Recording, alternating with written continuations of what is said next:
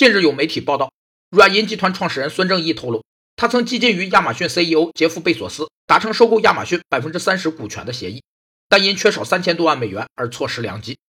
由有利于企业投资的一系列因素所构成的良好投资环境和时机，被称为企业投资机会，包括了天时、地利、人和、政治经济形势、市场变化、经济周期波动等因素。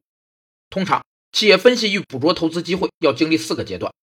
一是投资方案构想。明确企业面临的基本问题及投资的基本意向。